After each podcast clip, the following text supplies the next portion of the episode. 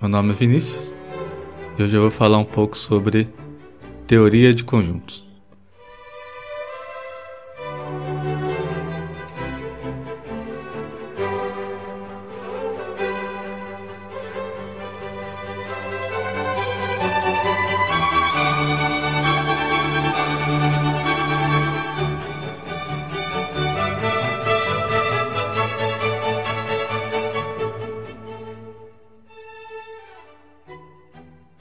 Bom, a ideia intuitiva que a gente tem de conjunto é basicamente uma coleção, né, ou um grupo de objetos.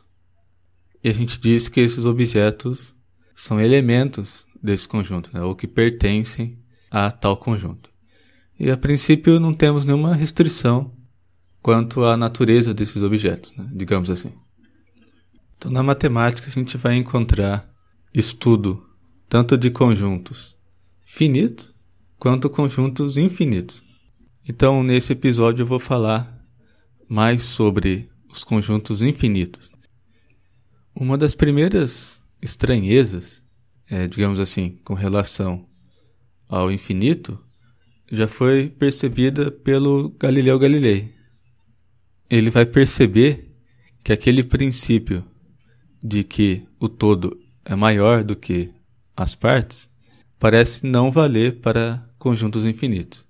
Então vou dar um exemplo para ilustrar essa ideia. Então a gente pode tomar o conjunto dos números naturais. 1, 2, 3, 4, 5 e assim por diante. Agora a gente vai tomar somente o conjunto dos números pares. Então a gente vai ter o 2, 4, 6, 8, etc. Então, à primeira vista, a gente pode pensar que o conjunto dos números pares tem menos elementos do que o conjunto dos números naturais, né? já que é, para a gente obter os números pares, a gente pegou aquela lista total dos números naturais e retirou os números ímpares. Então, como a gente retirou um pedaço daquele conjunto, aparentemente parece que a gente tem um conjunto menor, né? o conjunto somente dos números pares. Só que esse raciocínio não é válido para conjuntos infinitos. O que, que vai acontecer? Para cada número natural, a gente pode fazer corresponder um único número par. Então, por exemplo, a gente tem. É, imagina que a gente tem duas listas. Né? Na primeira lista, os números naturais. Então, o número 1 eu faço corresponder ao número 2 na numa segunda lista. Então, ao número 2, faço corresponder ao número 4 o número 3, faço corresponder ao número 6, né? e assim por diante. Então veja que eu estou sempre multiplicando cada número natural por 2, eu vou obter uma segunda lista somente dos números pares. Né? Então o que, que vai acontecer? Você vai ter duas listas e essas listas vão estar tá alinhadas. Né? É, é, o que, que eu quero dizer? Para cada elemento da lista dos números naturais, existe apenas um elemento correspondido naquela lista dos números pares. Então a gente não pode afirmar que o conjunto dos números pares possui menos elementos do que o conjunto dos números naturais. Na verdade, a existência dessa correspondência né, de um número natural com seu dobro faz com que a gente afirme que esses dois conjuntos possuem a mesma quantidade de elementos. Então, o que a gente pode perceber dos números naturais? Que o conjunto dos números naturais possui um subconjunto que, de certa maneira, possui a mesma quantidade de elementos que ele mesmo. E essa vai ser uma característica fundamental dos conjuntos infinitos. É, essa característica já foi percebida primeiramente por um matemático chamado Bernard Bolzano em 1851. Então, uma maneira de você caracterizar um conjunto infinito é o seguinte, né? Um conjunto infinito é aquele conjunto que possui um subconjunto que tem a mesma quantidade de elementos que o, o conjunto inteiro, né? Agora parece estranho, né, dizer que dois conjuntos infinitos possuem a, a mesma quantidade de elementos. O que, que a gente quer dizer especificamente com possuir a mesma quantidade de elementos? Então a gente vai dizer que dois conjuntos possuem a mesma quantidade de elementos ou o mesmo tamanho se existe uma correspondência um para um entre esses dois conjuntos. Nesse caso, a gente diz que esses dois conjuntos possuem a mesma cardinalidade. É, o que é uma correspondência um para um? É, significa o seguinte: cada elemento de um conjunto está correspondido a exatamente um elemento do outro conjunto e vice-versa. Então, na matemática, essa correspondência um para um é, também vai ser chamada de correspondência ou função bijetora. Então, agora a gente pode melhorar um pouco aquela definição de conjunto infinito. Então, a gente vai passar a dizer que conjunto infinito é um conjunto que possui uma correspondência bijetora com uma parte própria de si mesmo. Então, pensando lá no conjunto dos números naturais, a gente pôde perceber que existe de fato uma correspondência um para um, né, uma correspondência bijetora, entre o próprio conjunto dos números naturais e uma parte própria dele, que é o conjunto dos números pares, por exemplo. E como que a gente criou essa correspondência um para um? A gente associou cada número natural com o seu dobro. Isso causa um pouco estranheza, né? Porque se você pensar em situações finitas, né, isso fica meio, meio estranho mesmo. Seria mais ou menos como se você pegasse um chocolate né, e dividisse esse chocolate em dois e as duas partes do chocolate possuíssem é, o mesmo tamanho que o chocolate inteiro. Né? Então isso que é estranho para o chocolate. Né? Se você pensar nos números naturais, a gente pode dividir esse conjunto em duas partes, né? por exemplo, em números pares e em números ímpares, sendo que essas duas partes possuem a mesma quantidade de elementos que o conjunto inteiro. Lembrando que quando eu falo de mesma quantidade de elementos, eu estou falando daquele conceito de cardinalidade. Né? Então, dois conjuntos possuem a mesma cardinalidade, ou a mesma quantidade de elementos, se existe uma correspondência um para um entre esses dois conjuntos. Bom, a gente pode dizer que a teoria de conjuntos nasce como um fruto do trabalho de um matemático alemão chamado George Cantor. Né? A grande contribuição de Cantor foi, é, de certa maneira, fornecer uma base matemática para que se conseguisse tratar justamente de conjuntos infinitos.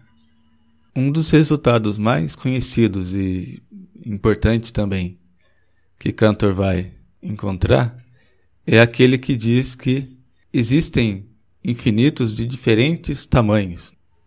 Então veja, é, o primeiro conjunto infinito, digamos assim, que a gente encontra, é o conjunto dos números naturais. Então Cantor vai dizer que o conjunto dos números naturais é a primeira grandeza de infinito. Então, usando aquela ideia de cardinalidade, de criar correspondências um para um entre dois conjuntos, Cantor vai demonstrar que o conjunto dos números inteiros e o conjunto dos números racionais, eles possuem a mesma cardinalidade, a mesma quantidade de elementos que o conjunto dos números naturais.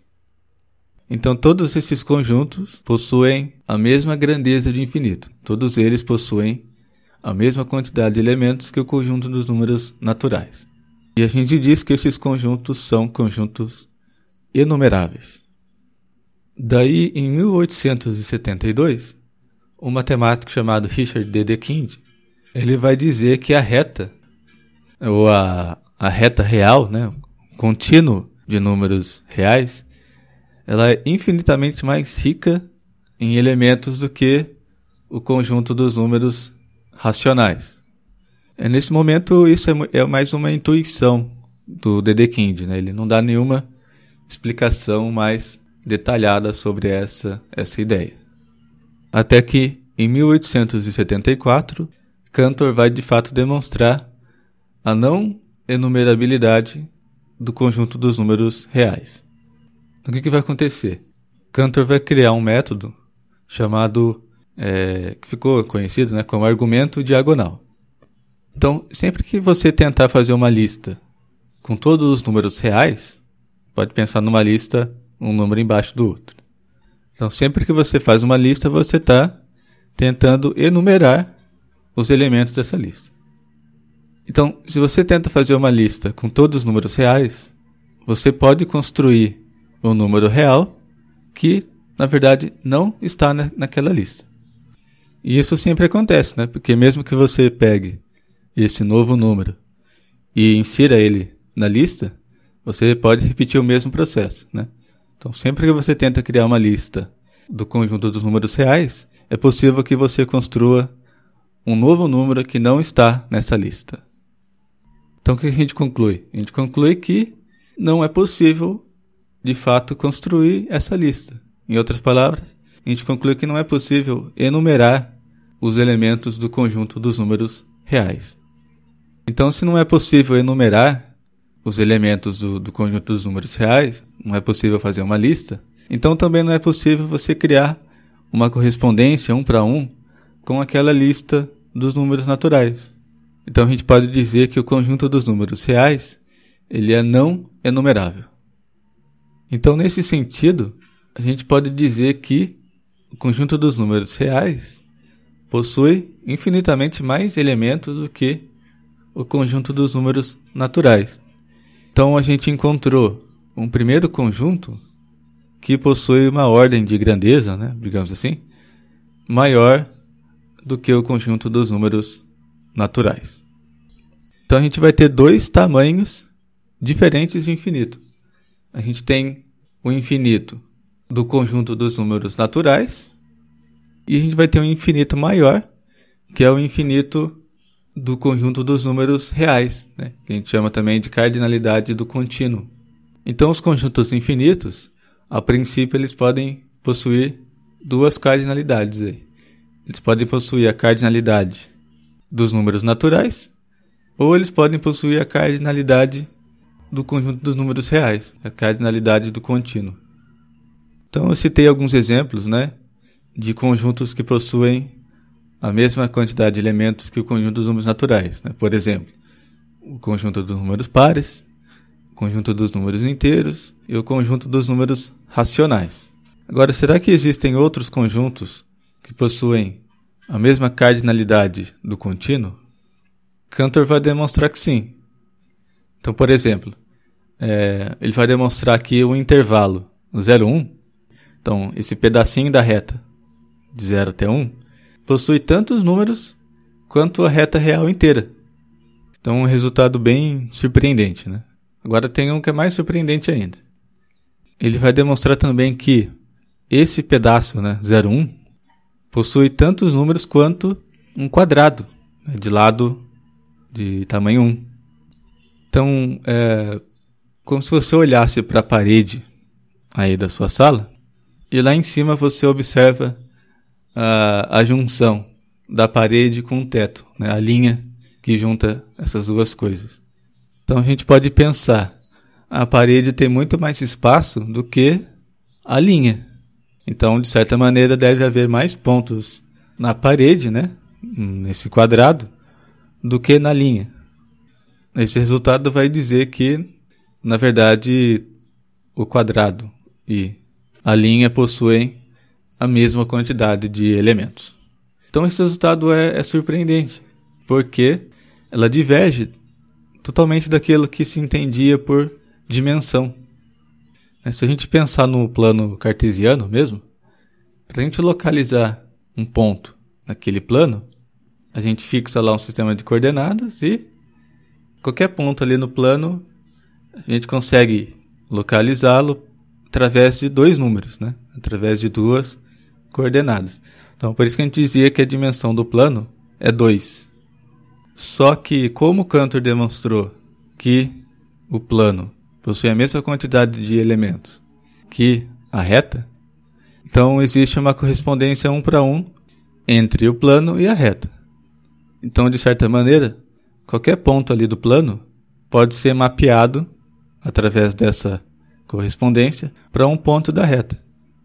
Então você localiza um ponto no plano através de duas coordenadas, através de dois números, só que esses dois números, eles podem ser mapeados para um número só, através dessa correspondência, um para um, entre o plano e a reta. Então, na verdade, para localizar um ponto no plano, você precisaria de um número apenas. Então, qual é de fato a dimensão do plano? É 2, é 1? Um? E, na verdade, esse resultado pode ser generalizado para qualquer espaço n-dimensional. Então, até Cantor ficou surpreendido com esse resultado que ele encontrou. Né? É o que vai levar ele a dizer: Vejo, mas não acredito. Para finalizar essa parte de resultados, ainda tem um último teorema que diz o seguinte: dado qualquer conjunto B, vou chamar aqui de B, o conjunto das partes desse conjunto possui mais elementos do que B. Então, por exemplo, imagina que você tem um conjunto de três elementos, né? x, y e z. Então, quais são os subconjuntos desse conjunto de três elementos? Então, você tem o conjunto vazio, você tem os conjuntos unitários, né? É o conjunto que tem só o elemento x, só o elemento y e só o elemento z. Daí você tem um conjunto que tem dois elementos. Então as combinações aí, x, y, x com z e y com z. E finalmente você tem um conjunto com todos os elementos iniciais, né? que é x, y, z. Então a gente conseguiu um total de oito subconjuntos daquele conjunto inicial. Então, um conjunto formado por todos esses subconjuntos, a gente diz que é o conjunto das partes daquele conjunto inicial x, y, z. Então, o que Cantor demonstrou é que para qualquer conjunto dado, sempre existe um conjunto que possui mais elementos do que ele, né? possui maior cardinalidade, que é justamente o conjunto das partes. Então, de certa maneira, a gente pode dizer que existe, na verdade, uma hierarquia crescente né, de infinitos cada vez maiores. Bom, até agora a gente usou o conceito de cardinalidade para comparar o tamanho de dois conjuntos. Agora, o que a gente poderia dizer sobre o tamanho de um conjunto em si mesmo? O que Cantor está querendo fazer é atribuir um número a um conjunto infinito. É algo que até então era impensado, né? Porque se um conjunto é infinito, eu não posso atribuir um número para ele. Na verdade, Cantor rompe com essa ideia e vai tomar o infinito como uma entidade completa, né? uma entidade acabada, né? que é o que ele chama de infinito atual. É, eu vou falar mais sobre isso no episódio, na parte 2 né, do episódio. Mas voltando à questão. Então eu quero atribuir um número para um conjunto infinito. Então vamos pensar que a gente tem um conjunto inicial. Vamos chamar esse conjunto de beta. Então pode existir vários conjuntos que possuem a mesma cardinalidade do que esse conjunto beta. Então tomando todos esses conjuntos, a gente tem uma família e a característica principal dessa família é que todos os conjuntos ali possuem a mesma cardinalidade entre si. Então, entre cada dois conjuntos dessa família, existe uma correspondência um para um. Agora, se um outro conjunto não possui a mesma cardinalidade que o beta, então ele vai estar em outra família. Então, essas famílias, né, a gente vai dizer que elas formam classes disjuntas, né? Então, um elemento de uma classe não pertence a outra classe.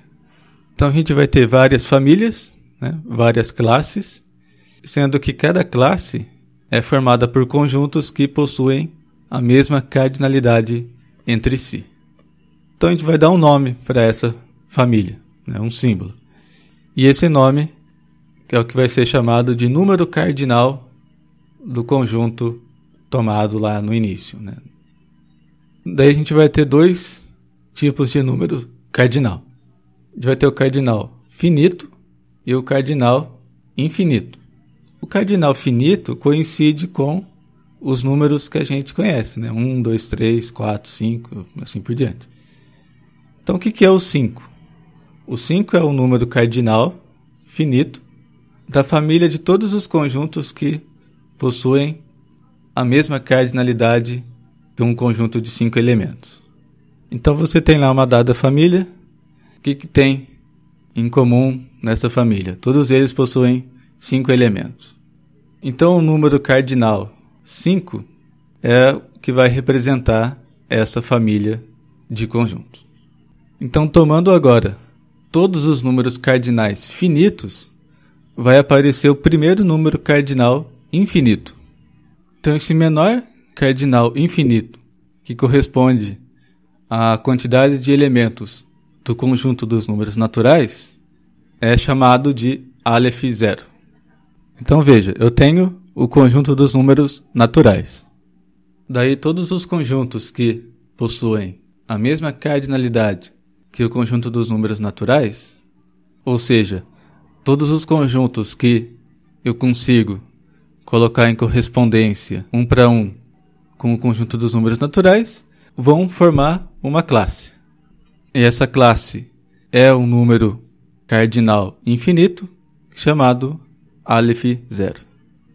Então, nesse sentido, é, quantos elementos tem o conjunto dos números naturais? Então, a gente vai dizer que ele tem Aleph zero elementos.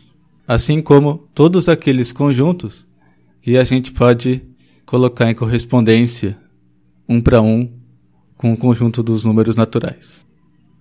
Lembra agora que lá atrás a gente viu que o conjunto dos números reais não possui a mesma cardinalidade que o conjunto dos números naturais. Então, o conjunto dos números reais, ele, a partir dele, pode se criar uma outra classe né, de conjuntos que possuem a mesma cardinalidade que ele. Então, Cantor vai designar essa classe pela letra C. Então, C é o número de elementos de todos os conjuntos que podem ser colocados em correspondência um para um com o conjunto dos números reais. Então a gente tem dois números cardinais infinitos. Tem Aleph zero e o número C. E lá atrás a gente viu que é, para todo conjunto dado sempre existe um conjunto que tem mais elementos do que ele, né, que é o conjunto das partes. Então a gente pode esperar que existam outros números é, infinitos, né, números cardinais infinitos. Agora a gente tem o menor número cardinal infinito, que é o Aleph zero, que corresponde ao número de elementos do conjunto dos números naturais. E a gente tem o número C. Agora, por que a gente não pode dizer que C é o Aleph 1, por exemplo? Por que, que ele não é o, o próximo número cardinal infinito. Cantor, em particular, achava que o infinito do conjunto dos números reais seria de fato o próximo infinito maior do que o, o infinito do conjunto dos números naturais. Só que ele nunca vai conseguir demonstrar isso. Até que mais para frente, dois matemáticos vão demonstrar que essa hipótese, né, que ficou conhecida como hipótese do contínuo, na verdade, ela não pode ser demonstrada nem refutada dentro de uma certa teoria de conjuntos. Esses matemáticos são o Kurt Gödel e o Paul Cohen. É, eu falei um pouco sobre isso no episódio 8, se eu não me engano. Bom, então essa foi a primeira parte do episódio sobre Cantor e a teoria de conjuntos. Nesse episódio eu falei mais sobre alguns aspectos técnicos do trabalho de Cantor. Né? Então, Cantor mostrou que, usando o conceito de bijeção, né, de correspondência um para um, entre dois conjuntos, ele mostrou que existem conjuntos infinitos que não possuem uma correspondência bijetora entre eles. Então, nesse sentido, a gente afirma que existem diferentes grandezas de infinito. Só ressaltando que todos esses resultados né, que eu mencionei aqui, eles possuem demonstração, e eu vou deixar lá no site, é,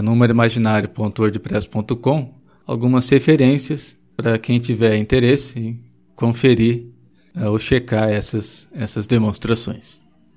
O próximo episódio, então, vai ser a parte 2 desse tema, onde eu vou falar mais sobre alguns aspectos históricos e filosóficos do trabalho de canto. Então é isso, obrigado por ouvir o podcast e até mais.